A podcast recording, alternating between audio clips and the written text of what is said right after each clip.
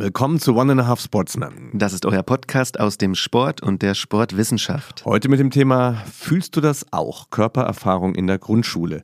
Ich bin Tim Bindel. Ich bin Christian Theis und wir haben zu Gast Tina Kowalczyk.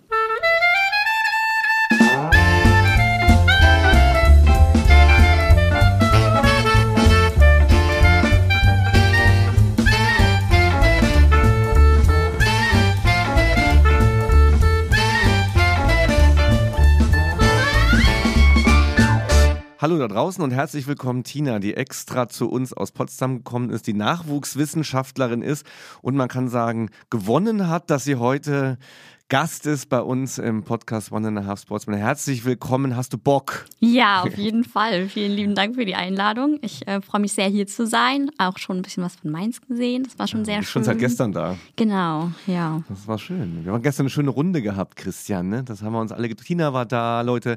Henning Hanisch war da, Leute, die wir auch schon im Podcast hatten. Ähm, dann weitere Experten und Freunde des Kindersports. Und es war echt ein schöner Abend. Ja, auf alle Fälle. Das war wirklich ein schöner Abend. Und äh, ich habe gedacht, wenn Tina schon mal den weiten Weg aus Potsdam hierher schafft, äh, dann muss sie auch ein bisschen was geboten bekommen. Und äh, ich glaube, das haben wir geschafft. Wie gefällt, wie gefällt dir Mainz? Was hast du gesehen? Es gibt nur eine richtige Antwort, ja. by the way. Nein, es war sehr schön. Ich habe den Weihnachtsmarkt zuerst gesehen. Der wirklich, der war sehr voll, zwar jetzt zu der Zeit, aber wunderschön mit den Lichtern und ähm, die Stadt gefällt mir auch sehr gut. Ich habe ja sowohl den älteren Teil der Stadt als auch den neueren gesehen. Ich habe den Rhein gesehen. Ähm, zwar Stimmt, im Dunkeln, aber der war auch sehr schön, genau. Und ähm, jetzt habe ich schon ganz bisschen was vom Campus gesehen. Das ist auch das erste Mal, dass ich so eine ähm, altehrwürdige Universität sehe. Wir sind ja eher eine junge Universität. Ja. Vielleicht muss man ganz kurz erklären nochmal, wie du überhaupt zu uns gekommen bist. Also, ich will nicht zu lange ausholen, aber es gab eine ähm, Nachwuchstagung. Thema war Wissenschaftskommunikation. Ich durfte ein bisschen was vorstellen, habe auch unseren Podcast natürlich erwähnt und dann aufgefordert, dass Nachwuchswissenschaftlerinnen, Nachwuchswissenschaftler kurze Audioschnipsel schicken können mit ihren Vorhaben. Das haben wir uns angehört und haben uns dich ausgesucht, weil wir Lust auf das Thema hatten. Ähm, erzähl mal, junge Wissenschaftlerin in Potsdam. Christian, du hast es ja gerade ähm, hinter dir, ein junger Wissenschaftler zu sein, aber da ist man ja voll, jung voll oder Wissenschaftler mit Paper schreiben, mit irgendwie Gott überlegen, wie tief man sich da reinlesen muss. Erzähl mal, was, was beschäftigt dich gerade so? Genau, also ich bin seit März dabei oder habe seit März meine Stelle. Mm, das heißt, ich bin jetzt schon durch den schlimmen Anfang so durch. Die Forschungsfrage steht. Genau, zurechtfinden, ähm, schon grob jetzt einen Plan haben, so wie soll das alles ablaufen. Ähm, ist noch so ein bisschen am Überlegen, kumulativ oder Monographie, hat beides seine Vor- und Nachteile. Ähm, ja, aber ich bin jetzt ziemlich froh, dass ich erstmal einen Plan habe und jetzt äh, mein Exposé so am Vollenden bin, dass ich dann im nächsten Jahr starten kann, eben dann entweder in Richtung ersten Artikel, auf jeden Fall eben Daten sammeln. Ja, und dann das irgendwie verschriftlichen. Ja, wir sprechen ja heute über deine Forschungsideen beziehungsweise deine ja, wissenschaftlichen Interessen, äh, Körpererfahrung in der Grundschule, dazu gleich mehr. Aber man muss ja noch dazu sagen, was ich ganz spannend finde, Tim hat ja eine Anforderung an diese Audioschnipsel gestellt an euch. Tim, äh, korrigier mich, eine Minute oder Tina, eine Minute sollte es lang sein? Mhm, ja? Ja, genau. Ja, dann wunderbar. Können wir den Podcast eigentlich in einer Minute, können wir den abspielen hier und fertig, ja? Also das ist eine gute, gute Sache, so mal in einer Minute sein Forschungsvorhaben zu präsentieren. Ich, ich bin froh, dass wir nochmal das Thema Kinder und Kindheit haben. Etwas, womit ich mich sehr gerne auseinandersetze, was wir hier nicht allzu oft haben, muss man sagen. Deswegen bin ich total froh. Wie ist dein Lebensbezug zu Kindern? Bist du auch selbst mit Kindern in Kontakt oder denkst du nur drüber nach? Nein, ich habe sehr intensiv Kontakt mit Kindern. Also ich ähm, bin schon lange Trainerin in verschiedenen Sportartenbereichen. Ähm, ich bin aber auch Grundschullehrerin und arbeite auch in der Grundschule nebenbei, neben der Uni und habe demnach tagtäglich mit verschiedenen Altersstufen zu tun. Also meistens eben bis so zwölf Jahre ungefähr, aber auch schon mit Babys, kleinen Kindern. Ja, da habe ich schon ein bisschen Erfahrung gesammelt, würde ich sagen. Finde Kinder super witzig, auch mit ihrer Ehrlichkeit und ich lasse mich da echt immer so bereichern, was die manchmal so sagen, kein Blatt vor den Mund nehmen oder auch in, ja, wie sie die, wie sie die Welt verstehen und deuten. Ich finde das also ganz, ganz fantastisch und ich glaube, wir müssen alle auch irgendwie ein bisschen kindlich sein und kindlich bleiben, neugierig und sowas, Christian. Ja, ich bleibe auch, jetzt auch. auch, äh, auch das war praktisch die, die, die, die Vorlage für meine Abmoderation der, des Intros. Ich bleibe nämlich auch neugierig ja. ähm, und würde gern wissen, was in eurem Leben äh, es so Neues gibt. Und wir begeben uns mal in den Blog The News.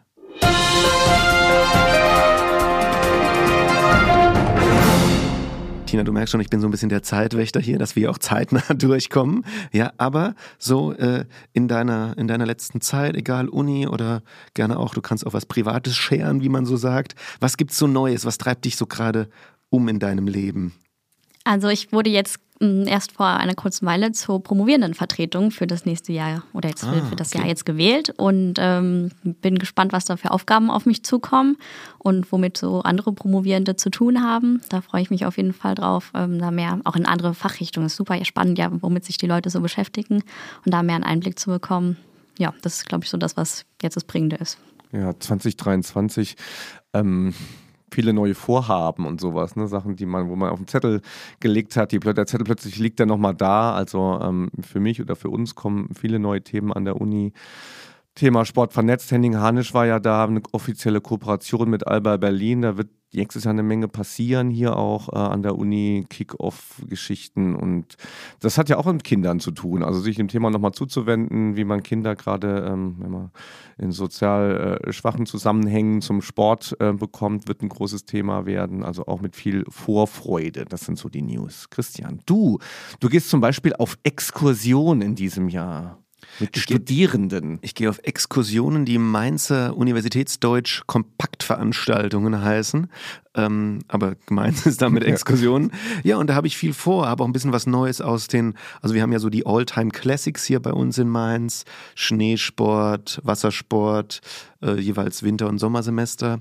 Aber ich habe mich auch dafür eingesetzt und das wurde auch erstaunlich gut angenommen, dass wir eine Kompaktveranstaltung haben, die im Mainzer Nahraum stattfindet, also außeruniversitär, aber mit Blick auf Erlebnissport. Äh, und Natursport im Mainzer Nahraum. Wir haben hier so viel, was hier auch genutzt werden kann. Äh, Thema Rhein, Thema Lahn, Thema äh, Rheinsteig, Thema Wandern, ja, Thema Klettern. Die klimaneutrale Exkursion So, sozusagen. zumindest klimaneutraler, Ja, kann ja. man glaube ich sagen. Genau. Warst du überall dabei bei diesen Exkursionen? Du hast ja da wahrscheinlich auch Sport studiert. Und was hast du denn da mitgemacht? Ich habe mich um vieles gedrückt. Ich war nicht Skifahren, ich habe auch keine Sommerexkursion gemacht. Ich war einmal rudern. Und du? Ich habe tatsächlich eher äh, mich so ein bisschen reingeschummelt, weil ich noch in der alten Studienordnung studiert habe, wo die Primarstufe noch gar nicht so viele Exkursionen hatte und ich eben Skifahrt super cool fand und deswegen einfach den Dozenten gefragt habe, so hey, könnte ich denn mitkommen? Ist das machbar? Und dann ähm, meinte er, ja, wir brauchen ja auch Primarstufen. Ja, Studi oder Lehrkräfte später, die vielleicht mal so eine Skifahrt anbieten könnten. Und deswegen durfte ich damit. Wir haben eine Wintersportfahrt, ähm, wo man eher so ein bisschen lernt, so eine Klassenfahrt, eventuell eben mit Bezug zu so ein bisschen Schnee zu machen. Ähm, und bei den Sommerexkursionen habe ich tatsächlich noch nicht teilgenommen, weil das bei uns eben in der Primarstufe einfach noch nicht mit drin war. So, ja.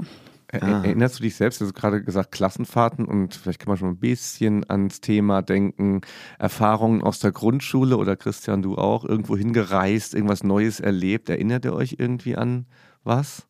Tina, du nickst, du darfst ganz, sag gerne was. ich, Ich überlege auch gerade so, was war da Besonderes? So, ne? Doch, ich weiß, wir sind äh, auf jeden Fall ähm, irgendwo hingefahren, wo wir einen Rettungsschwimmer nämlich brauchten. Und da hat meine Mama noch ganz schnell einen Rettungsschwimmer gemacht, dass die uns begleiten durfte und da wir schwimmen gehen durften. Und deswegen habe ich mir das besonders gemerkt, da das Haus und da rundherum. Wir hatten eben den See da direkt und äh, das ist bei mir irgendwie ja, in Erinnerung geblieben.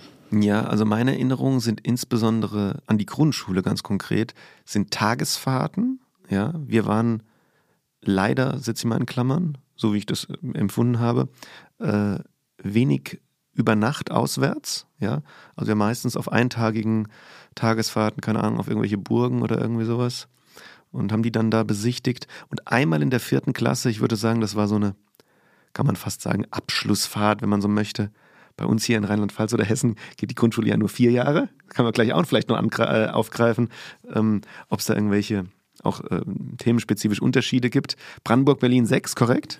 ja. ja. Okay, also in der vierten Klasse haben wir damals so eine Abschlussfahrt gemacht und da waren wir eine Übernachtung in der klassischen Jugendherberge. Ich war in der, in der dritten Klasse in so Sommerfreizeit. Wieder Grüße gehen raus an Saarland. In Tolai, das ist der, höch das ist der höchste Berg im Saarland, der Schaumberg. Das war damals, waren das ja riesige Reisen. Man ist da einfach nur irgendwie so ein paar Kilometer gefahren und war dann irgendwie da fünf Nächte mit Gleichaltrigen und ähm, Fünf Nächte? ja, ja, ja. Oh, wow. Ja. Und da weiß ich noch, war ein Thema Körpererfahrung. Händchen halten. Da waren so Nachtwanderungen Mhm. und da waren dann irgendwie so Jungs ähm, mit Mädchen und, und Händchen halten. Sowas. Und weiß ich, da war ich ganz neidisch, weil so ein Freund von mir mit so einem tollen Mädchen da auf so einer Wanderung einfach Händchen Und du hast den Robert- und, du und hast ich, den Robert abgekriegt oder sowas. Ich ging da leer aus. Ach, leer, komplett Ja, leer. ja, genau. Und das, das, also wenn ich so zurückdenke, finde ich das auch immer so, so spannend, wie so in der Grundschulzeit auch so Zuneigung, Liebe und Körperlichkeit so in dieser Richtung auch entsteht. Das finde ich so im Nachhinein ganz, ganz spannend. So. Ja, sieht man auch. Also gerade in der Praxis Ja. muss man da ein bisschen Händchen dafür haben, das gut einzuschätzen. Ja. Ja, Definitiv. ja. Ändert sich wahrscheinlich. Also ist nochmal ein eigenes Thema, aber so Zuneigung, Liebe und, und ach, dieses Binäre war ja früher völlig klar, Jungs und Mädchen. Und äh, jetzt äh, vor allem in den, in den größeren Städten löst sich das zumindest in weiterführenden Schulen ja schon ein bisschen auf, ne, dass man auch mit den non-binären Zuneigungen sehr stark auch äh, zu tun hat, sich das traut und macht. Das war für uns früher völlig undenkbar. Ne? Und, und da zurückzudenken, was ist denn eigentlich mit denen, die sich da nicht wohlgefühlt haben und nicht in, in dieser binären Geschlechtlichkeit aufgegangen sind und das verstecken mussten. Also ich finde das ganz, im Moment so ganz spannende Thematiken. Ne? Aber ich glaube, so weit kommen wir heute nicht. Oder Tina, was meinst du? Ich denke, das ist dann schon ein bisschen tiefgreifend. Ja. Ja. Aber wir wollten ja sowieso mal eine Liebesfolge machen. Das Oh müssen wir ja. uns alles, müssen wir uns, das ist eine Aufgabe für dich, Christian, eine schöne Aufgabe für dich. Ähm, einfach mal Liebe alle Leute, Podcasts nochmal anzuhören, alle Folgen, alles, was mit Liebe zu tun hat, mal rauszuschneiden und so ein kleines ein Intro für uns zu basteln. Du hast Also- ja jetzt viel Zeit. Seht ihr, Tim Bindel kann delegieren äh, wie ein König. ja, genau. Aber ähm, Ansonsten war ich gerne im See. Also ich war, wir haben mit den Eltern oft äh, Urlaub gefahren und es hat sich bis heute erhalten. Und dass ich einfach gerne ins Wasser springe. Und irgendwie vieles prägt sich auch in der Kindheit an, ne? von den Ja. Erfahrungen, die man gemacht hat. nehmt das als Fußnote. Ich setze mein Aber mal fort. Ja. Aber immer als äh, immer wenn wir hier wen äh, da haben, wo wir Kinder zum Thema machen und äh, die Primarstufe, finde ich es doch immer wieder schade, muss ich dann doch ehrlich sagen, dass wir in Mainz diesen Studiengang nicht anbieten. Ja, Total. Ähm, weil ich habe ja in Koblenz studiert ähm, und wir hatten, ähm, also ich habe auf Gymnasium studiert, aber wir hatten auch viele von den Einserkursen mit den ähm, Grundschulpädagogik-Studierenden äh, zusammen. Und ich sage ganz klar, da sind auch methodisch-didaktische Relevanzen bedeutsam, die auch mir als potenzieller Gymnasiallehrer total gut getan haben. Ich fand dieses Storytelling in der Grundschule, ja, diese didaktischen mh, Besonderheiten, die einfach junge Kinder, äh, also junge Kinder, die Kinder äh, mit sich bringen, total schön und interessant. Mhm. Ja. Ja, das sehe ich auch. Also die Primarstufe zeichnet sich ja gerade durch die intensivere Didaktik, sage ich mal, aus, dass man da eben einfach ein bisschen mehr dieses, was man eben nicht sieht, verstehen muss.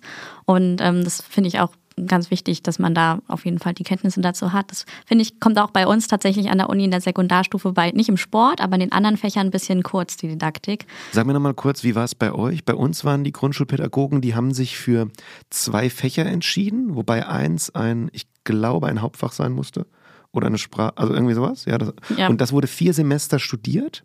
Und dann haben sie angefangen, praktisch breit zu studieren und Grundschulpädagogik sozusagen. Ähm, die letzten zwei Bachelorsemester und ich glaube noch drei Mastersemester, nagelt mich nicht drauf fest. Aber so war das. Wie ist das bei euch? Bei uns ähm, muss man auch von Mathe, Deutsch und Englisch einfach wählen und das zweite ähm, dann entsprechend frei. Für Sport oder Musik gibt es eben Eignungsprüfungen. Aber ähm, die beiden Fächer wählt man und dann haben wir noch Bildungswissenschaften und Grundschulbildung. Und in der Grundschulbildung sind alle anderen Fächer drin, die man in der Grundschule studiert, weil es eben gang und gäbe ist, dass man flexibel Kurse oder also Fächer vertreten muss. Und ähm, daher haben wir ja, da einen Einblick wirklich in alle Fächer und man kann bei uns die Kurse selbst wählen. Deswegen gibt es jetzt nicht wirklich eine Orientierung, wann man was macht. Man sollte natürlich möglichst schon zwei, drei Semester studiert haben, bevor man anfängt, noch in ein sozusagen fremdes Fach irgendwie Einblicke zu gewinnen. Aber ähm, das ist nur der, im Bachelor so. Im Master hat man dann wirklich nur seine beiden Fächer. Ah, okay. Also ein bisschen andersrum fast. Bei, un- bei uns ist es so, wir müssen ja nicht an dem, an dem Thema Kindheit vorbei navigieren, denn wir haben ja auch Bachelor of Arts, also die nicht ins Lehramt gehen, die durchaus ja auch Arbeitsfelder in der Pädagogik haben können, ne, die mit Kindern zu tun haben.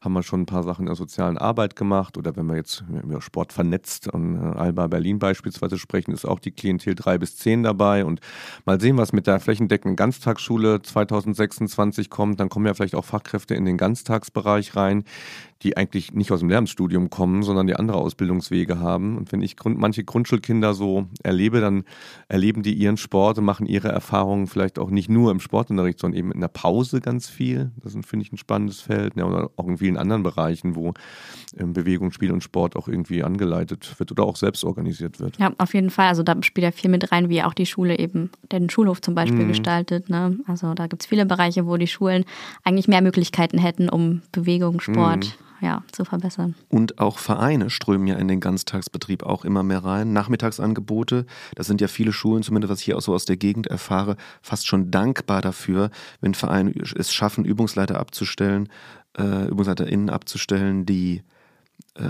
dort ähm, Angebote übernehmen. Dann lass uns doch mal da beginnen oder jetzt drängel ich mal. Ich will jetzt da rein in dieses Thema. Also dann gehen oder? wir mal raus aus ja? den News, würde ich sagen. Genau. Ja, wir gehen raus. Oder hast, hast du noch was ganz, ganz Wichtiges, ganz, ganz Tolles auf dem Herzen? Oder ein, bevor wir rausgehen, Leute, ein Vorsatz von jedem von uns, kurz nachdenken, ein, ein Vorsatz von jedem von, von uns für das Jahr 2023.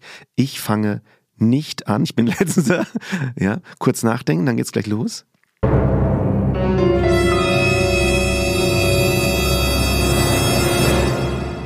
Tim, ist dir was eingefallen? Bist du ein Vorsatzmensch? Ja, eigentlich schon, eigentlich schon. Aber ich bin ein bisschen vorsatzmüde geworden in den letzten Jahren. Es läuft eigentlich so ganz gut. So ich, dann ist mein Vorsatz, alles soll so bleiben, wie es ist. Schön ja, ich würde sagen, mein Vorsatz ist, dass ich mein Zeitmanagement so noch weiter optimiere. Ich um, arbeite ja, wie gesagt, in der Schule und an der Uni. Das hat eben Besonderheiten mit sich. Da habe ich jetzt dieses Jahr so ein bisschen geschoben, wann am besten ich Stunden in der Schule gebe und wann ich in der Uni bin. Und da denke ich, habe jetzt eine gute Lösung gefunden. Und mein Vorsatz wäre, dass ich das jetzt so vielleicht noch nächstes Jahr optimiere. Ja, und dass es dann gut miteinander läuft.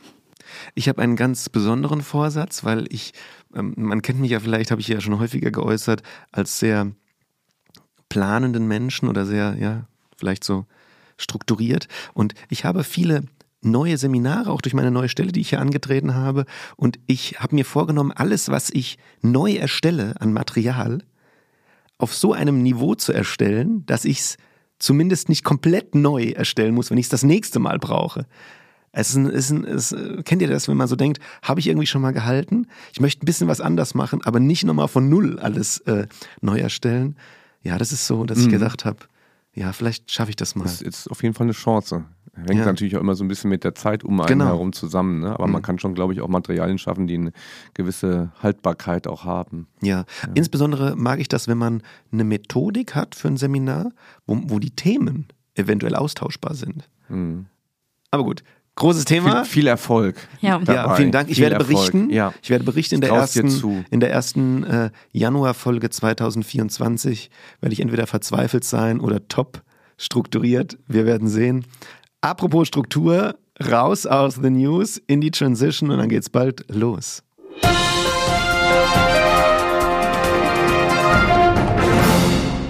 So, Tina, in der Transition 1 haben wir die Möglichkeit, irgendetwas zu sagen, was völlig abseits von unserer Wissenschaft, von unserem Sport ist. Was möchtest du der, wolltest du der Welt da draußen schon immer mal mitteilen. So habe ich das nie verstanden. Also ich, also ich lerne auch jedes Mal neu, was diese Teile in diesem Podcast bedeuten. Tim, du machst das automatisch. Ich, ja, ja. Irgendwas, irgendwas raus in der Transition ja, raus. Ja. ja. Das ist, genau, das habe ich, hab ich nie verstanden, muss ich ganz ehrlich sein. Aber es ist, glaube ich, sinnvoll, diese Einteilung. Das menschliche Gehirn braucht das. Insofern, Tina, du kannst da ganz entspannt auch durch die Transition gehen, ne, dich auch nochmal locker machen oder sowas. Bringst du was mit aus Mainz? Äh, kaufst du hier noch was? So ein kleines Souvenir? Hm. Guck mal, da war ich, das war total schön. Die trinken hier ähm, Weißwein aus, aus Litergläsern. Pass auf, es war so schön gestern im Krokodil. Ja, äh, äh, Fußnote, Kneipe in der Mainzer Neustadt, in der Mainzer Neustadt Fußnote Ende. Ähm, es war so schön im Krokodil, dass Tina unbedingt nochmal hin wollte, weil sie ihren Schirm vergessen hat, ah. den wir noch abholen. Ja? Genau, ja, ja. Den, den habe ich den ganzen Tag gestern mitgenommen und dann ganz am Ende. Den ganzen Tag hat es nicht geregnet, ja. dann den Schirm vergessen und heute Morgen hat es geregnet. Herzlichen Glückwunsch. Ich glaube, der Schirm ist auch das meist vergessene Objekt, würde ich denken. Ja, muss man, wobei ja. ich tatsächlich eigentlich nie, ich habe noch nie irgendwas liegen lassen. Also gut, jetzt den Schirm, aber ich habe noch nie was verloren. Also, mhm. Also es war immer, dass ich dann mir schnell aufgefallen, dass es fehlt und ich es schnell wiederholen konnte. So. Ja. Handschuhe war es bei mir ähnlich, habe ich jetzt einen Trick gemacht. Ich habe mir sehr hochwertige Handschuhe gekauft. Mhm. Sehr Ja. hochwertige Handschuhe. Bei Schirm habe ich mich noch nicht getraut. Aber vielleicht bringt das was, sich einen sehr hochwertigen Schirm, so einen 89-Euro-Schirm zu kaufen. Gibt es sowas? Ja. Echt? Na klar. Oh. Ja. Ist das dann ein Markenschirm oder hat der Qualität oder beides? Ist beides. Denke, Ich Okay. denke beides. Okay. Also ich habe so einen kleinen inneren Monk manchmal, wenn ich aus dem Zug aussteige, ich fahre ja häufig Zug, ja, ähm, und dass ich dann teilweise denke ich mir, Christian, bist du irgendwie blöd, gucke ich dreimal nach, ob ich irgendwas eingesteckt habe ähm, oder ob es mir doch irgendwer geklaut hat. Ja, also Schlüssel, Schlüssel, ich verliere Schlüssel. Ich verliere tatsächlich Schlüssel. Und es gibt so ein paar Dinge, da frage ich mich, wie viele Jahrhunderte muss man noch mit diesen, mit diesen Objekten zu tun haben? Schlüssel, das finde ich, das wirkt so alt gegen all die anderen. Ich will endlich, dass ich mit meinem Auge alle Türen öffnen kann oder zumindest mit meinem, mit meinem Daumen. Also das ist bei mir tatsächlich schon out. Ähm, Ich habe oder wohne ähm, in einem Haus, wo man nur so eine Karte hat, Siehste. die in meinem Handy mit ist. Das heißt, Gut. ich brauche für alles nur mein Handy und halte das eben dann jeweils da an die Tür oder so und habe nur mein Handy, was ich immer bei mir haben sollte. Ich will dann, das bleib, haben. dann bleib doch in Potsdam. Ich will das haben. Ich will mit meinem Gesicht alles kaufen und aufschließen können, was mir zusteht. Ja, nee, schön. Also es gibt ja schon so Thema Smart Home, ja, gibt es ja schon so, So, was hast verschiedene. du doch, was magst du doch bestimmt, oder? Ja, ich habe mich, äh, äh, truth be told, noch nicht an die Haustür getraut. Mhm. Weil ich da immer denke, das ist, ich weiß, es ist ein komischer Gedanke, Schlüssel. aber da denke ich mir immer, yo, diesen, diesen, diesen, also du setzt dann praktisch den Adapter auf das Schloss drauf, ja, und kannst das auch elektronisch aufmachen. Aber da denke ich mir immer, das kann doch wer hacken. Aber wie lange gibt es Schlüssel schon? Da, kannst du wieder, da können wir wieder Wette machen. Ich glaube, Schlüssel gibt es einfach mal seit 15.000 Jahren. So, nächste Ding, Schnürsenkel. Ich wette aber jedes Mal, also ich, ich, ich will das nicht akzeptieren, dass das das Beste ist, was es da tatsächlich gibt. Ja, das Wahnsinn. Ne? Klettverschluss. Das kann nicht wahr sein. Wird es in, in 2000 Jahren immer noch Schnürsenkel und Schlüssel geben? Hm, wahrscheinlich schon. Ich meine, Schleife binden ist ja auch eine Fähigkeit irgendwie. Aber also für die Grundschule wäre es schon wünschenswert. Ja. So. Super Transition. Genau, Ja. die Schleife, die Grundschule, die Körpererfahrung. Komm, Sehr das ist also, gut. Dann gehen wir rein, gemacht. Leute. So die Schleife in das. der Grundschule, let's go with Körpererfahrung.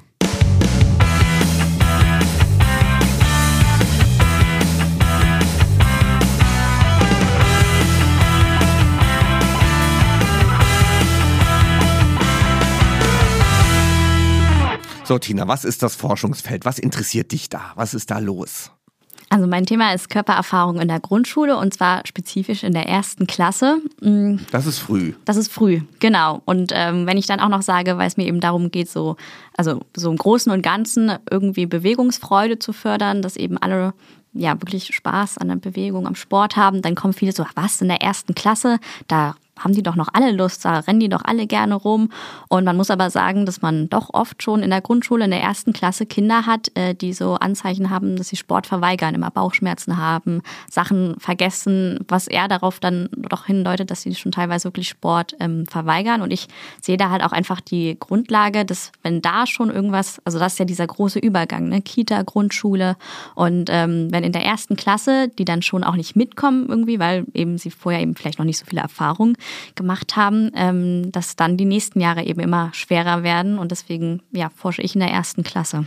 Es beginnt ja da schon massiv im, in der Kita, eigentlich auch noch davor und in der Familie. Aber ich glaube, die Kita ist eigentlich so ein klassisches Feld, wo man sich auch mit dem Thema Bewegungserfahrung befasst. Es gibt noch nicht so das Curriculum, es geht da eben darum, ne, wenn man an Renate Zimmer beispielsweise denkt. Und dann gibt es so ein Thema in der Pädagogik, Übergänge, wir müssen auch an die Kita äh, mitgucken. Kann, kannst du diesen Übergang auch, auch mal schaffen? Also was ist in der Grundschule plötzlich neu ähm, im, im Vergleich zur Kita oder zum Hort? Ja, also in der ähm, Kita ist ja wirklich, dass man oft eher so einen wirklich ganz freien Raum bietet, wo die Kinder sich einfach bewegen können, wo die eben einfach spielen können. Vielleicht führt man schon erste Spiele, sage ich mal, ein, aber äh, meistens haben die einfach so, so einen vorbereiteten Raum, wo die Kinder rein können und spielen können, ganz viel ausprobieren können, dieses Explorative, was eben auch dann für die Körpererfahrung ganz wichtig ist. Und in der Grundschule ist dann auf einmal so ein festes Curriculum da. Da ist der Rahmenlehrplan von den jeweiligen Bundesländern, die Schulen haben das nochmal so, wie sie das individuell dann einführen. Und ähm, da müssen die auf, jeden, auf einmal so ganz feste Vorgaben lernen. Wie werfe ich jetzt ganz spezifisch einen Ball? Wie muss ich jetzt ganz spezifisch springen? So wie, also ne, da gibt es eben auf einmal ganz feste Vorgaben und das Spielerische ist zwar noch da, aber viel, viel eingeschränkter als in der Kita. Vielleicht äh, geben wir unseren HörerInnen da draußen noch eine kurze Definitionshilfe, weil äh, wir haben gerade schon zwei Begriffe unterschiedlich benutzt, die aber nicht unbedingt deckungsgleich sind. Vielleicht kannst du uns kurz weiterhelfen. Also es gibt einen Unterschied, beziehungsweise es gibt die Begriffe der Körpererfahrung und der Bewegungserfahrung. Vielleicht kannst du uns da mal auf die Sprünge helfen. Genau, Bewegungserfahrung ist das, was man sich so vorstellt. Unterschiedliche Bewegungen. Eben, man gibt die Möglichkeit, irgendwie so einen Kasten, man stellt einen Kasten hin und sagt, versuch mal da unterschiedlich drüber zu kommen. Das ist Bewegungserfahrung. Und das, was jetzt ähm, daraus Körpererfahrung macht, ist, dass man noch darüber spricht, wie hast du dich denn dabei gefühlt? Wie hat sich das für dich angefühlt? Wie hat dein Körper sich dabei angefühlt? Also, dass man eben diese affektive Ebene ähm, diese, oder emotionale Ebene, das Gefühlsleben mit ähm, berücksichtigt, weil das macht ja das, was die Erfahrung ausmacht. Ne? Wir erleben das alle unterschiedlich und daraus kommen auch unterschiedliche Erfahrungen dann zustande. Hast du da auch so einen Inklusionsgedanken äh, dabei bei der Geschichte? Ja, also man, oder sag mal, ich würde schon vorsichtig sein, dass man nicht so eine Defizitorientierung hat, in dem Sinne, wir kümmern, da geht es nur um die Kinder, die irgendwas aufholen müssen, auch den stärkeren Kindern würde ich jetzt mal sagen, ist also, oder für die ist es hilfreich, mehr Körpererfahrung zu sammeln, weil man eben mit so einer großen, ähm, diversen Basis, sage ich mal, an Körpererfahrung einfach ähm, viel mehr hat, worauf man zurückgreifen kann für unterschiedliche Sportarten, um Lösungen zu finden. Aber natürlich ist der Inklusionsgedanke auch dabei, ähm, dass eben alle Kinder für sich irgendwie eine Form finden, wo sie sich mit Bewegung, mit Sport wohlfühlen. Welche Körpererfahrungen sind denn wichtig für Kinder? Ähm, also ich muss sagen, das ist natürlich ja ein Begriff, also das ist jetzt die, sag ich mal, Definition, die ich so gewählt habe und ich richte mich da nach Funke Wienecke, der das ähm, in vier Leibvorstellungen nennt er das, ähm, ja, sage ich mal, definiert hat. Und ich finde das eigentlich auch ganz gut, weil er möchte eigentlich von dem Körper weg, was ja, sage ich mal, dieses feste anatomische Konstrukt irgendwie ist. Und Leib, das war natürlich damals auch noch ein bisschen mehr in, aber. Körper haben und Leib sein, das hatten wir schon mal mit einem Gast hier ne, ja. auseinandergenommen. Christian Sebastian Ruin war. Ach ja, schön. Das ja, ja, wir lernen ja hier auch. Genau, ja. ja. Also äh, der macht ja da auch in die Richtung ganz viel. Und ähm, damit man eben Leib eher dieses Konstrukt hat. Und da gibt es ähm, das Werkzeugleib. Das ist so das, was wir, glaube ich, eher aus dem Schulsport kennen, eben den Körper so als Werkzeug benutzen, ja, um eben diese Aufgabe irgendwie in den Korb zu werfen oder ne, um so eine Aufgabe zu erfüllen. Und dann gibt es den Sinnesleib. Das ist eben wirklich die Erfahrung mit dem Körper, mit allen Sinnen, Gleichgewicht, ähm, Sehen, ähm, Hören. Also sage ich mal, das ist ja mehr, was im Sport so wichtig ist. Propriozeption ist ganz wichtig. Mm, und dann haben wir den Sozialleib, das heißt ähm, die Erfahrung im Spiegel der anderen. Also wie ist das mit anderen Sport zu treiben? Sowohl, sage ich mal, im Team irgendwie, ne? wie, wie fühle ich mich im Team, in dem ich gerade spiele, aber wie ist es auch, dass die anderen mich auch sehen jetzt dabei? Ne? Wie fühlt sich das an? Und das letzte ist so das Symbolleib, das ist, wie kann ich mit meinem Körper etwas darstellen? Ja, also äh, eben eher, sage ich mal so, da in die ästhetische Richtung. Und das sind so die vier Bereiche, wo man irgendwie Körpererfahrung ähm, fördern kann. Mhm. Und man sieht, das überschneidet sich schon, aber ähm, ja, das ähm, ist natürlich schwierig im Sportunterricht. Mhm. Vielleicht noch eine kleine wissenschaftliche Klammer für unsere empirisch interessierten HörerInnen da draußen. Du hast ja eine, ein Mixed Method Vorgehen vor, sage ich jetzt mal. Vielleicht kannst du uns ganz kurz, ohne dass wir jetzt hier zum, äh, ohne dass wir hier zur Theorievorlesung werden, was Forschungstheorie angeht, äh, was hast du vor? Wie möchtest du Daten erheben? Genau, also ich wollte ähm, ursprünglich eigentlich gerne was, was man für die Schule auch nutzen kann, aber ich habe festgestellt, bevor ich irgendwie ein Konzept oder sowas entwickeln kann, brauche ich erstmal diese Basis, inwiefern ist denn Körpererfahrung tatsächlich in der Grundschule, in der ersten Klasse vorherrschend im Sportunterricht, wo werden da Situationen oder Möglichkeiten geboten?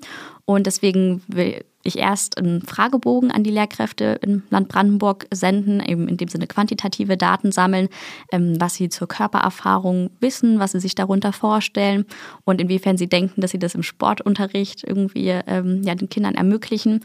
Und dann in einer zweiten Phase gehe ich in die Schulen natürlich rein und möchte gerne Sportstunden filmen und ähm, mich direkt danach dann mit den Kindern und den Lehrern jeweils über verschiedene Situationen austauschen, weil in der ersten Klasse kann man natürlich denen noch keinen Fragebogen oder so geben und da ist am besten, wenn man mit den Kindern redet und mir ist auch ganz wichtig, die Perspektive der Kinder auch zu haben. Das ist dann qualitativ. Wenn wir zurückkommen, Leute, vielleicht kurz mal auch so ein individuelles Beispiel von uns, Thema Körpererfahrung. Habt ihr was so in eurem Gedächtnis, wo ihr sagt, das hat mich persönlich, also euch im Sinne von uns, also das hat jeden von euch irgendwie geprägt im Sinne von einer ganz besonderen Körpererfahrung im Sport, Schrägstrich Sportunterricht? Vielleicht eine kurze Rückfrage, bevor ich meine äußere. Du hast auch so miteinander dieses sozial-affektiv, wie hast du es genannt? Ja, ja. also den, äh, diese Perspektive. Spielt da Scham auch eine Rolle? Ist das auch eine Körpererfahrung in dem emotionalen Bereich? Also ich sage mal, das ist dann so eine Fortführung, was dann sozusagen äh, daraus entsteht, dass ich mich nicht wohlfühle in der Gruppe, kann eben Scham sein.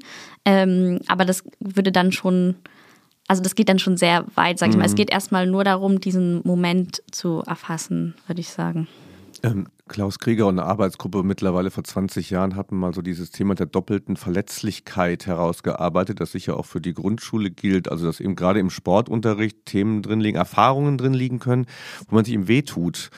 Das glaube ich, ähm, relativ relevant und gleichzeitig, das ist einmal die körperliche Verletzung und dann vor anderen sich weh zu tun, ist natürlich für Kinder auch, ähm, auch so eine Art Verletzung. Das meinte er damit. Und wenn ich zurückdenke oder ich, wir haben auch mal ethnografische Studien in der Grundschule gemacht, dann spielt so dieses, ja, sich trauen, ähm, irgendwo, äh, sich auch weh zu tun im, im Sport eine Rolle. Es gibt ja nicht nur das schöne Körpererfahrung, wenn ich mich selbst erinnere an meine Kindheit, ähm, ich, hab, ich fand immer das irgendwo, von irgendwo runterspringen, fand ich nicht gut.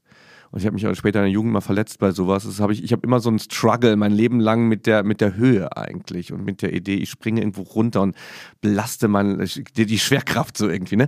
Und das ist ja schon so eine ganz kindliche, ganz, ganz, ganz kindliche Körpererfahrung. Vielleicht kannst du es noch ein bisschen ergänzen, dass wir dann noch ein paar Beispiele haben. Ne? Also fallen, fallen, springen, was gehört noch alles dazu für die Kinder?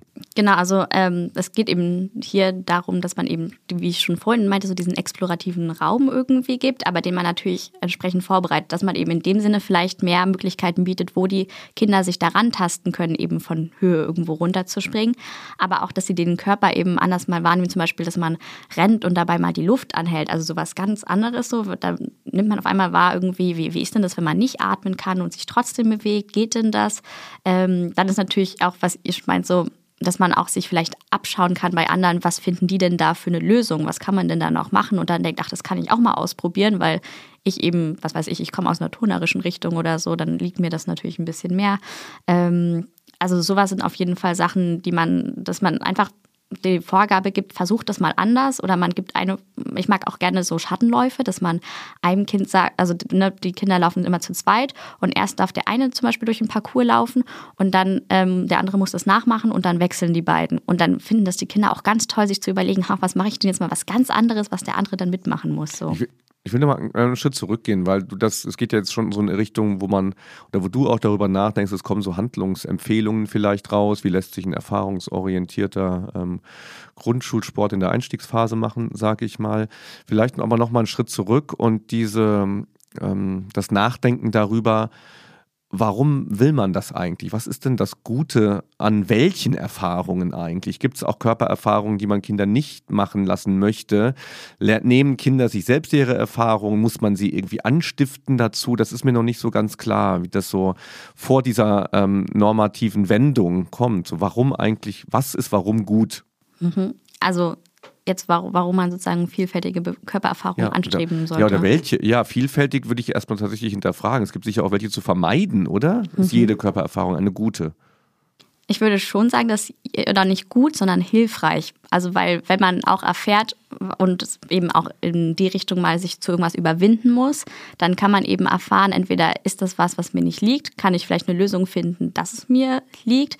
Ähm, aber natürlich kann man so auch rausfinden, was einem einfach nicht liegt und wo man dann später eher vielleicht schon einen Bogen drum macht. Aber da ist man, also ist natürlich dann die Lehrkraft gefragt, dass die auch viel in dem Austausch natürlich mit den Kindern ist und das auch bei den Kindern fördert, dass die Kinder das auch reflektieren können. Das Reflektieren ist ja das, was dann ähm, die Erfahrung daraus macht. Ne? Man hat das Erleben und die Erfahrung ist dann dann das, ähm, wie die Kinder das selbst reflektieren können. Es ist eine wichtige Erfahrung, relativ festen Ball an Körper zu kriegen. Ich würde sagen, dass das, also das gehört natürlich im Sport dazu und es ist eine Erfahrung, wo man dann reflektieren muss, warum ist das passiert. Da kann man einerseits reflektieren, eben im Sinne zum Beispiel soziale Apps, ne, mit den anderen irgendwie, dass inwiefern gehen die anderen darauf ein, wie, wie gut ich jetzt vielleicht eben schon mit Bällen umgehen kann und andererseits dann für mich irgendwie, da war ich vielleicht nicht aufmerksam oder ähm, dann ist Werfen und Fangen vielleicht noch ein Problem.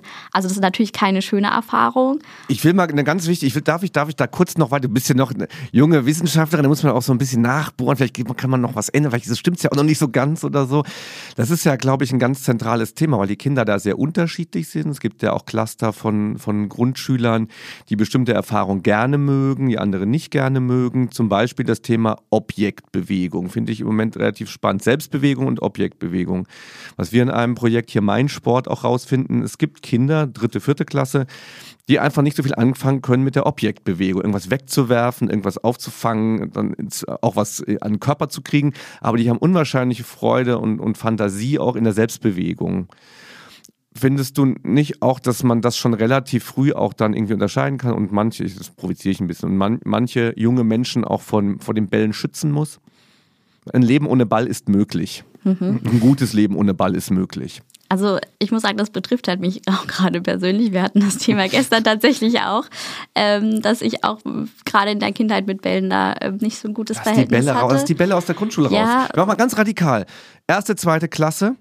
Es gibt sogar, ich kenne ich kenn einen, einen Lehrer, der das in, in der siebten Klasse macht, mal nichts mit Bällen. Wir machen ein Jahr lang nichts mit Bällen. Ich würde sagen, mal ganz radikal, ganze Grundschule keine Bälle. Machen die genug, machen die draußen. Lass die in Ruhe mit Bällen, sollen sich selbst bewegen und Erfahrungen machen. Findest du gut? Guten Vorschlag? Nein. Oh, okay. ich vielleicht auch nicht, aber vielleicht hilft uns das weiter für die Diskussion ein bisschen. Ja, ja ich würde sagen, ähm, Bälle ja, aber unterschiedliche Bälle, unterschiedliche Materialien eben. Ne? Keine nur, harten Bälle. Genau, vielleicht eben fängt man erstmal mit, mit Softbällen an, so keine harten Bälle, andere Materialien, Tücher auch mal, damit eben auch die Kinder herausgefordert werden, die eben zum Beispiel schon seit sie drei sind im Fußballverein sind oder so, ne? Dass man ähm, die dann auch so ein bisschen zwingt, sage ich mal, eben auch mal eine andere Perspektive einzunehmen und mal andere Erfahrungen zu machen. Die sind dann natürlich am Anfang auch nicht so glücklich darüber, aber ähm, ich glaube, das ist schon wichtig, dass man denen auch andere Zugänge zeigt. Ich habe ganz äh, gespannt zugehört bei eurem Zweikampf hier in den letzten Minuten. Du kannst doch weiter gespannt zuhören, denn ich hätte noch ganz viele Fragen. Ich weiß, okay, du, hast aber auch schon, ruhig. du hast auch schon tief ich, eingeatmet. das ist auch schon ja. in Ordnung. Du kannst, mal kurz, mal, du kannst mal kurz auf Toilette gehen. ja, Tim Bindel kurz ja. vorm Hyperventilieren.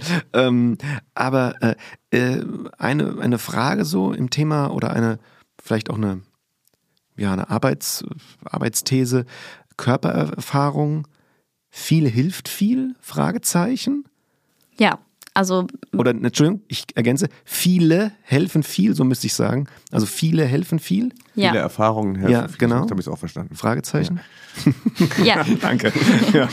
Ähm, also das kann man tatsächlich auch aus anderen Fächern übernehmen oder es gibt auch so ja im Sport Entwicklungsmodelle, wo man auch genau gerade in dieser Phase sagt, da sollte man vielfältige Erfahrungen sammeln, weil umso mehr Erfahrung du hast, ähm, umso mehr kannst du dann später flexibel das auswählen, was du brauchst, sage ich mal. Ne? Umso mehr, man übt ja auch, wenn man jetzt äh, dann eben später eine spezifische Sportart ausübt, dann macht man ja auch nicht immer den, irgendwie, du schießt das gleiche Tor, wirft gleich oder macht immer die, die gleiche Sache, sondern macht das ja auch eben irgendwie aus verschiedenen Positionen. Und ähm, da sagt man eben auch, dass das hilfreich ist. Oder in Mathe zum Beispiel äh, oder der Mathematik zum Beispiel Richtung Rechenschwäche, ist das auch eine Sache, dass man sagt, man muss ganz viele unterschiedliche Zugänge irgendwie ähm, mit den Kindern üben, so dass die für sich den Zugang finden, der ihnen hilft und der für sie sich gut anfühlt. So. Das heißt, es geht einher mit äh, eigentlich auch passt ganz gut zu dem, dass du eben das Nein, Tim, entgegnet hast, weil wenn wir komplett Bälle rausstreichen würden, würden diese Körpererfahrungen ähm, den Kindern nicht zur Verfügung stehen. Äh, egal wie sie sie dann bewerten. Einige bewerten sie vielleicht als äh, negativ, andere als positiv. Aber grundsätzlich ist es natürlich auch so, dass wenn wir nur Bälle haben oder eine Überzahl, äh, eine, eine Hochzahl, eine, eine, eine, Vielzahl, so haben wir es jetzt, eine Vielzahl von Bällen, dann geht das natürlich auf Kosten von anderen äh, Körpererfahrung. Ich glaube, so können wir uns auf einen Common Ground bewegen. Würdest du da, würdest du da auch zustimmen, ja? Ich würde sagen, das Ziel sollte dabei sein oder das Wichtige, dass die Kinder dann natürlich mit den negativen Erfahrungen nicht allein gelassen werden, sondern man ihnen aufzeigt, wir reflektieren jetzt zusammen, was kann man denn ändern, damit sich diese negative Erfahrung nicht wiederholt. Eben im Kontext, dass man ein Spiel anpasst, eben mit Bällen, dass man andere Regeln einführt oder eben, was kann, kann ich irgendwie dem Kind als Hilfe an die Hand geben. Aber wie kommt so. man da, also jetzt nicht, dass du da jetzt unbedingt eine Antwort bereithalten musst, aber ich frage mich gerade, wie kommt man denn unbedingt an diese Erfahrungen, an diese negativen Erfahrungen so ran?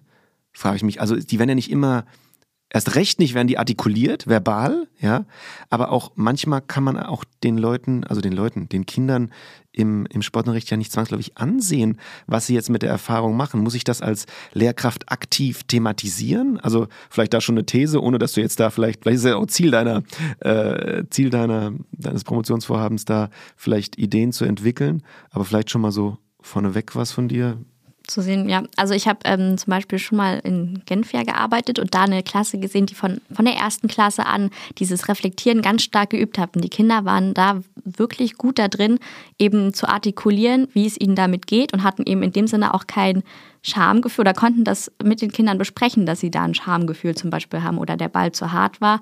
Und die stürmen dann eben nicht, wie man es oft in anderen Klassen sieht, dann wütend zum Beispiel aus der Turnhalle raus oder als Reaktion hauen dann den, der eben einen hart abgeworfen hat. So, ähm, das ist natürlich was, was man als Lehrkraft, würde ich sagen, ist einfach so ein Feingefühl, was man hat. Man kennt eigentlich seine Klasse, man kann die Kinder meist gut einschätzen. Ähm, aber ja, ich hoffe natürlich, dass ich mit dem, was ich mache, da vielleicht solche Vorgaben oder irgendwie ja was, was Festes habe, weil das ist das Problem mit der Körpererfahrung. Die Literatur, die ist aus dem letzten Jahrhundert so. Ähm, und heutzutage jetzt so langsam gibt es eben Sebastian Ruin oder so, die eben sich damit mehr wieder beschäftigen. Aber es ist was, was sich schwer fassen lässt. Deswegen, es gibt auch keinen festen Test oder so. Das hätte ich gerne gemacht, einen Körpererfahrungstest, aber den gibt es eben nicht.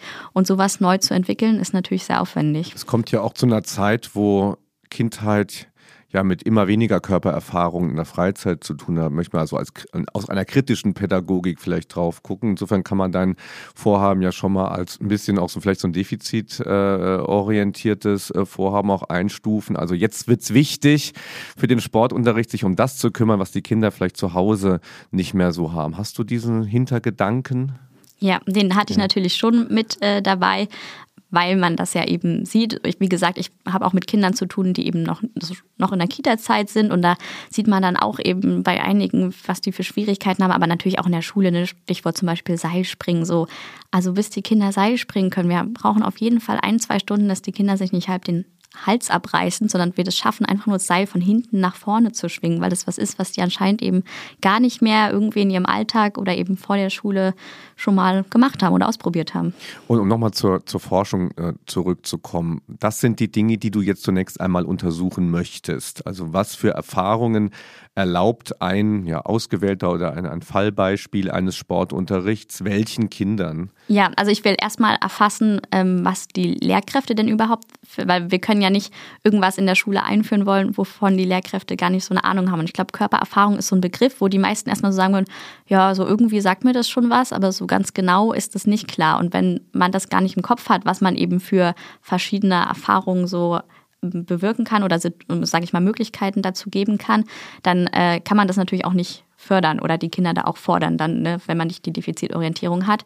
Und deswegen ging es mir erstmal darum, erstmal eine Basis zu haben. Wie sieht das bei den Lehrkräften aus? Was ist die Meinung dazu? Und wie sieht es tatsächlich im Unterricht aus? Ist der Unterricht vielleicht eben nur an dem Werkzeugleib orientiert und gar nicht auf den anderen Leibvorstellungen? Ich würde, wenn ich so auf meine Erfahrungen zur Forschung in der Grundschule blicke, dann machen ähm, wird sehr, sehr oft am Anfang werden so Bewegungsparcours gemacht. Da wird also eine ganze Halle irgendwie aufgebaut und man kann balancieren, man kann schwingen, ne, man kann irgendwo runterspringen. Und da würde ich sagen, ja, das, das passiert doch. Da, da sind doch Bewegungserfahrungen mit drin. So, das, das, können, das können doch alle Grundschullehrer irgendwie die Halle mit Material aufbauen und sagen, okay, das geht da jetzt mal, mach hier Dschungel und Schatzsuche und, und sowas.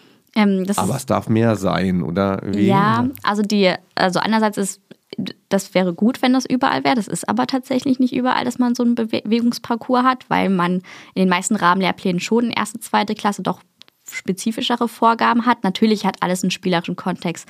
Und eine Kritik an Funke weniger ist ja auch, dass viele so meinen, da spielen die ja nur. Aber es geht ja darum, wenn man so einen Parcours macht, das kann man eigentlich fast in jedem, es gibt ja diese Bewegungsfelder ne, an die verschiedenen Sportarten orientiert so, ähm, dass man immer den Parcours oder die Halle so vorbereitet, dass man da natürlich ein Ziel als Lehrkraft da, damit verbindet. Mm. Und dann ist es natürlich auch die Sache, was haben die Schulen denn für materielle Voraussetzungen? Also zum Beispiel auf dem Land, ne? also ich kenne super Schulen, top ausgestattet mit sonst was, aber ich habe auch schon an Schulen eben Praktikas gemacht, die haben eben drei Bänke und einen Kasten und das war's eben. Also da sind nicht mal unbedingt Matten vorhanden, weil die einfach schon 20 Jahre alt sind und nicht mehr benutzbar sind oder da leben Mäuse drin oder also ja, da haben die Schulen auch nicht so viele Möglichkeiten, im Sinne einfach so einen tollen Parcours aufzubauen. Man sagt ja auch, der Raum ist auch ein Erzieher. Es gibt den Schulhof. Es gibt, manche Kinder haben vielleicht ein Umfeld, wo Spielplätze oder ähnliches sind. Letzte Frage in diesem Bereich. Ähm, braucht man, welche Rolle spielt da eigentlich im Endeffekt die Lehrkraft? Oder ist es möglich, einfach einen so schönen Raum zu gestalten, der so stark einlädt äh, zu unterschiedlichen Erfahrungen? So wie dieser Podcast-Raum genau. übrigens. Ja. Brauchst du ja auch keine Lehrer, sondern wir gleiten dich da so durch. Ne? Du machst die Erfahrung an ja. Erfahrung. Genau. Ja, also ähm, die Schule entwickelt sich ja auch dahin, dass die Lehrkraft mehr ein Lernbegleiter werden soll in vielen Bereichen. Und ähm, ich will hier auch nochmal darauf hinweisen, dass es jetzt nicht nur darum geht, bei Körpererfahrung nur diese Bewegungsparcours zu machen. Man kann das, wie gesagt, in jeder auch, also ne, wenn man jetzt an Vereine denkt und so, da kann man das auch mit integrieren. Ähm, aber ja, natürlich, umso mehr man Materialien hat, umso mehr kann man irgendwie da auch schöne Möglichkeiten erschaffen, dass die Kinder mal irgendwas machen, was sie eben noch nicht kennen, was sie eben zu Hause nicht machen können. Ja. Ja, auf jeden Fall ein sehr spannendes Thema. Vielen Dank, äh, Tina, übrigens, dass du, äh, das muss ich jetzt auch mal ganz so, muss ich ganz selbstbewusst äh, dir gegenüber auch sagen. Ich finde es auch beeindruckend, dass du dich in einer relativ frühen Phase deiner, deines Promotionsvorhabens hier bereit erklärt hast, hier teilzunehmen. Und äh, äh, vielen Dank dafür. Und ich glaube, wir können schon äh, die feste Einladung aussprechen, wenn du in zwei Jahren, hast du ein Time, Timetable so? Ja, so, so, zwei? zwei? Zwei, drei Jahre habe ja, ich, dass ich fertig also, bin. Ich glaube, wir kriegen noch einen Podcast-Slot äh, für dich und dann kann man sich Folge 41, die das ja ist, äh, zusammen mit Folge, warte mal, 3, 36, 78. Oha. Keine Ahnung, einfach mal so rausgehauen. 78 anhören und man kann schauen, was ähm, draus geworden ist. Ja, also ähm, äh, und dann gucken wir, ob äh, die Kinder das auch so fühlen. Und das war unser wissenschaftlicher Blog zu Fühlst du das auch? Körpererfahrung in der Grundschule.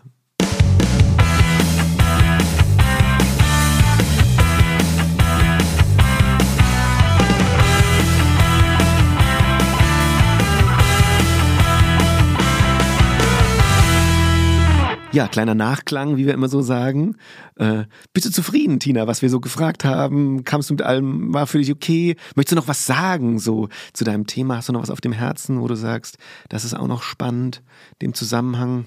Also ich freue mich auf jeden Fall, dass ich jetzt hier das erste Mal das so ähm, versuchen konnte, ja auch mit anderen zu kommunizieren. Ich rede ja mit vielen verschiedenen Leuten drüber, aber seltener natürlich so mit Leuten aus dem Fach, weil äh, ja bei uns an der Uni der Bereich ja noch recht klein ist, sage ich mal, aus der, oder jetzt gerade die Sportdidaktik für die Primarstufe.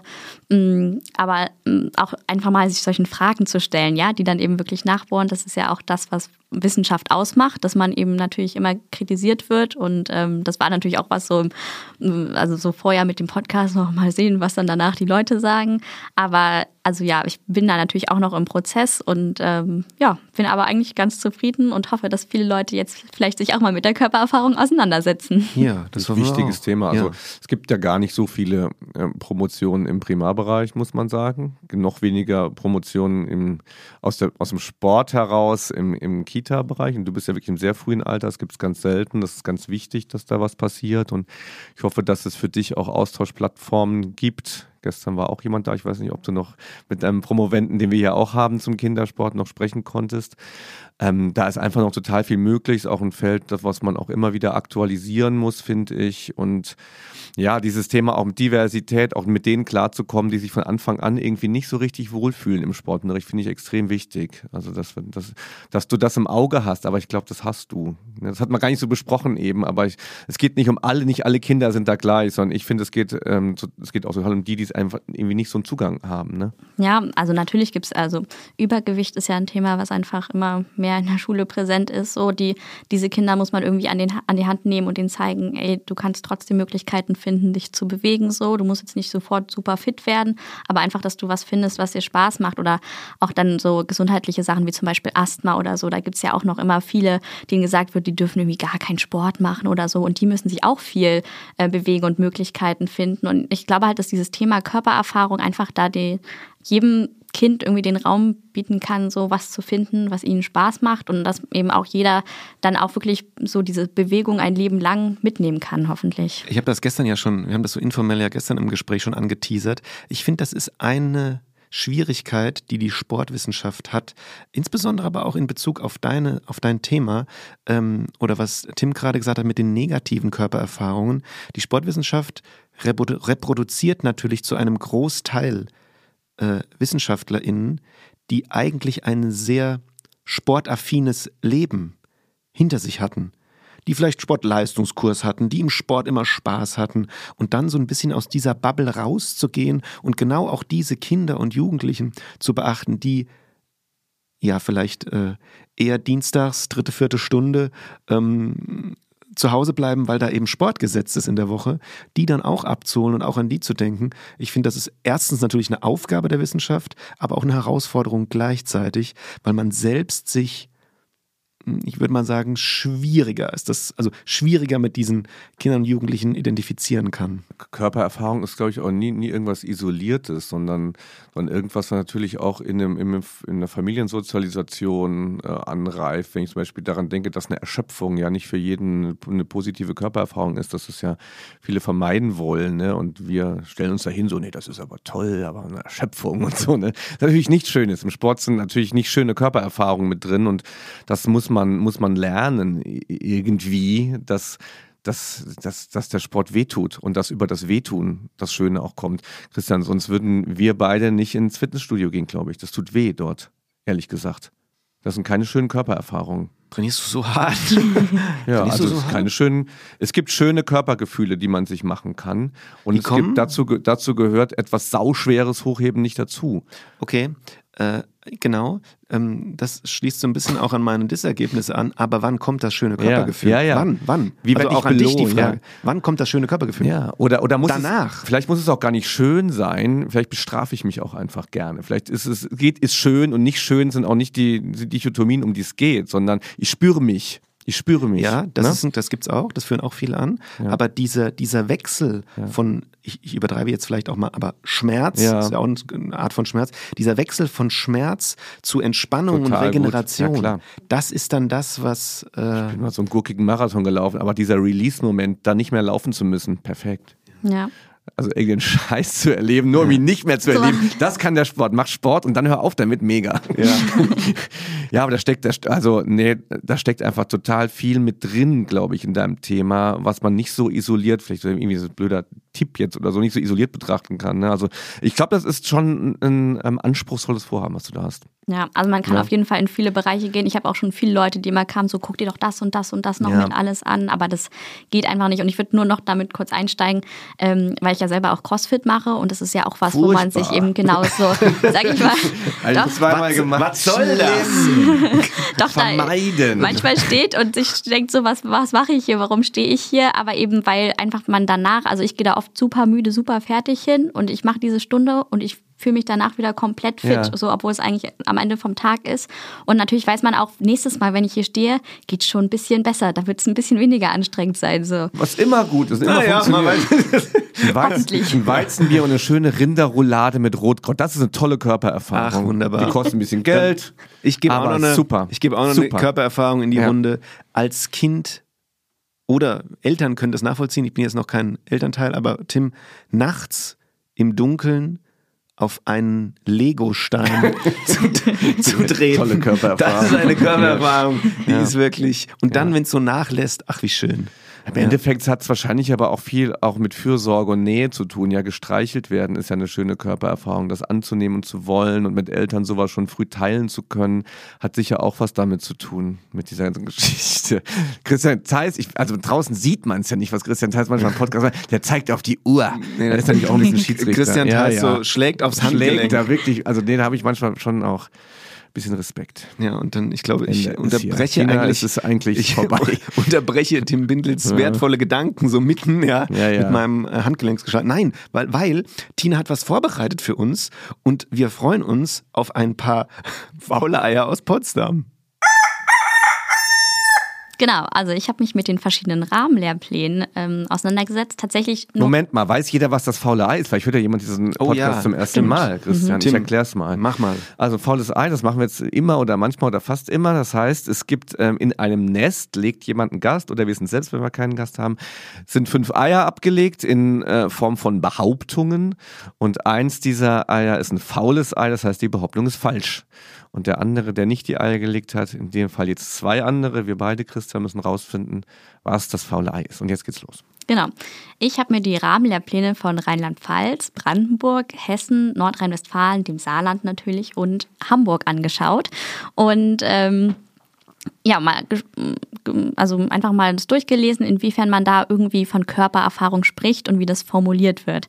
Das heißt, ich ähm, sage euch jetzt immer das Bundesland und inwiefern, wie, wie die das irgendwie betitelt haben. Oh, du weißt schon, dass du Tim und mich jetzt gerade richtig in die Nesseln setzen kannst hier.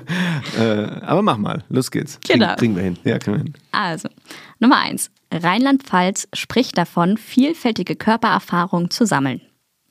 Nummer zwei. Brandenburg spricht direkt von Körpererfahrung. Nummer drei.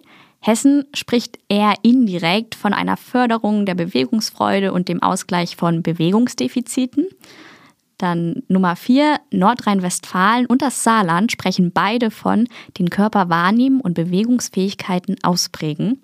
Und als letztes Nummer fünf, Hamburg spricht von anspannen, entspannen, kräftigen. Oh, Christian, hast du irgendwas, kannst du was? Also ein paar hörten sich für mich schon so an, dass ich sagen will, ja, kann ich mich vielleicht, äh, habe ich schon mal Hast du, gelesen. in, hast du im Saarland dich, äh, lesen wir das Saarland vor, was war das? Ähm, Nordrhein-Westfalen Und und, das Saarland sprechen beide. beide von den Körper wahrnehmen und Bewegungsfähigkeiten ausprägen. Also Tim Bindel hat nichts ausgeprägt. da glaube ich dran. Ich war eine andere Lehrplangeneration wahrscheinlich.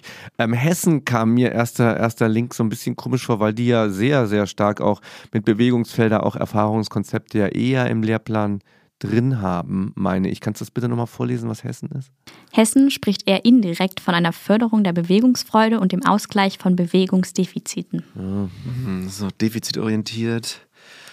Finde ich erstmal ein bisschen komisch. Kannst du nochmal bitte die ersten, das erste, die Mhm. ersten, äh, diesmal ganz schnell alles vor. Ja, also Rheinland-Pfalz spricht davon, vielfältige Körpererfahrung zu sammeln. Das ist ein Klassiker, Oder nehmen das wir passt. mit, das passt, ja, passt. Haken dahinter. Gut. Brandenburg spricht direkt von Körpererfahrung.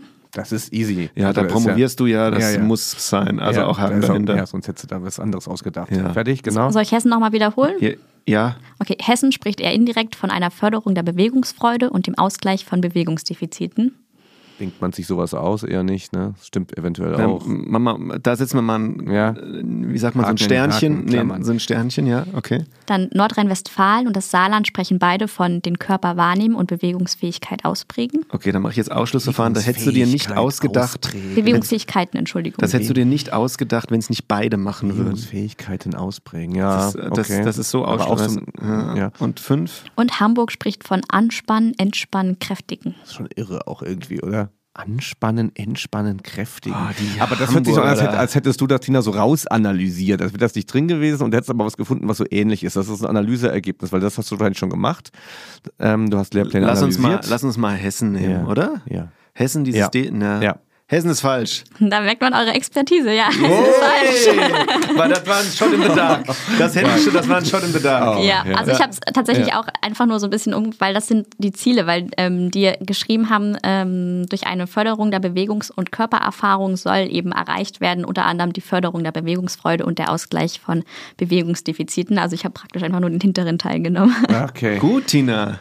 Ja. Schön. Ein paar schöne Ja. Eier gelegt. Ja, war super. Ja. Und Ja. wir haben es wieder geschafft, ne? Wir sind echt stabil, was das angeht. Wenn, Liebe Gäste und Ja. Gästinnen der Zukunft, ihr müsst ja mal ein bisschen hier genau, ins Zeug genau. legen. Bin gespannt, was kommt. Ja, aber vielen Dank, dass du uns so was Schönes mitgebracht hast. Auf jeden Fall. Sehr gerne.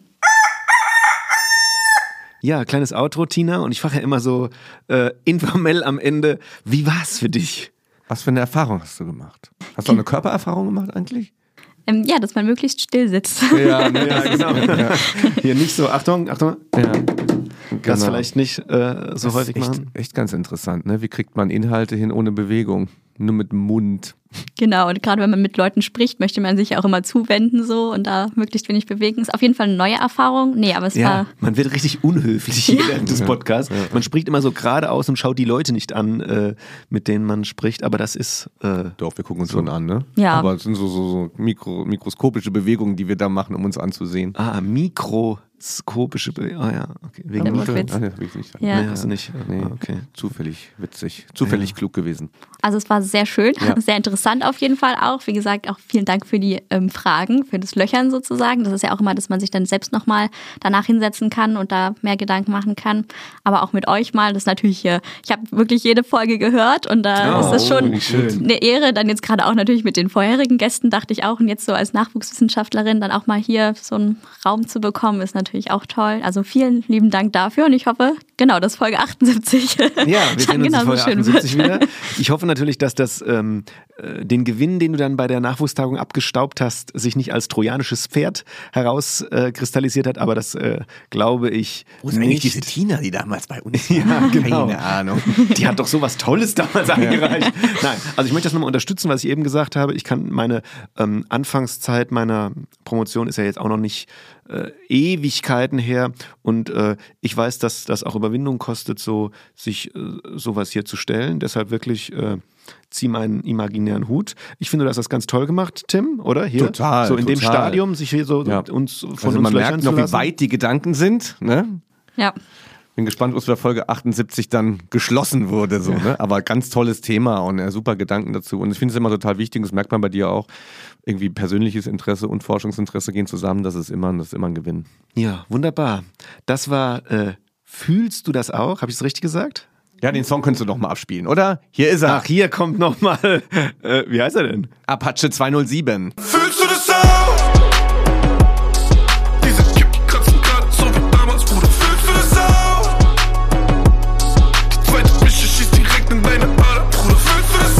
So, und da haben wir jetzt auch nochmal, heute hat sich wenigstens unsere GEMA-Zahlung nochmal gelohnt, haben wir noch was untergebracht. Und äh, ja, fühlst du das auch? Körpererfahrung in der Grundschule. Ich fand's schön. Mal wieder so ein Ja. ganz junges Thema im Sinne von auch äh, junge Klientel. Auch was für die Kids da draußen, für die 6- und 7-Jährigen an den Radios. Genau, macht Apache aus, Ja. macht One and a Half Ist- ist Sportsman extra für Grundschüler. an. Apache 207. Ich weiß nicht, ob ich es eben schon on air gesagt habe, aber meine Tochter meint, Apache 207, das ist Musik für Grundschüler und ihre Väter. Ja, sehr gut. Und in diesem Sinne machen wir auch einen Doppelstrich unter unsere Episode. Äh, ihr hattet ähm, körpererfahrungsspezifische Fragen. Wir hatten eine ganz tolle Antwortgeberin heute. Mein Name ist Christian Theis. Meiner ist Tim Bindel und bei uns war Tina Kowalczyk. Ciao, macht's gut. Tschüss. Ciao.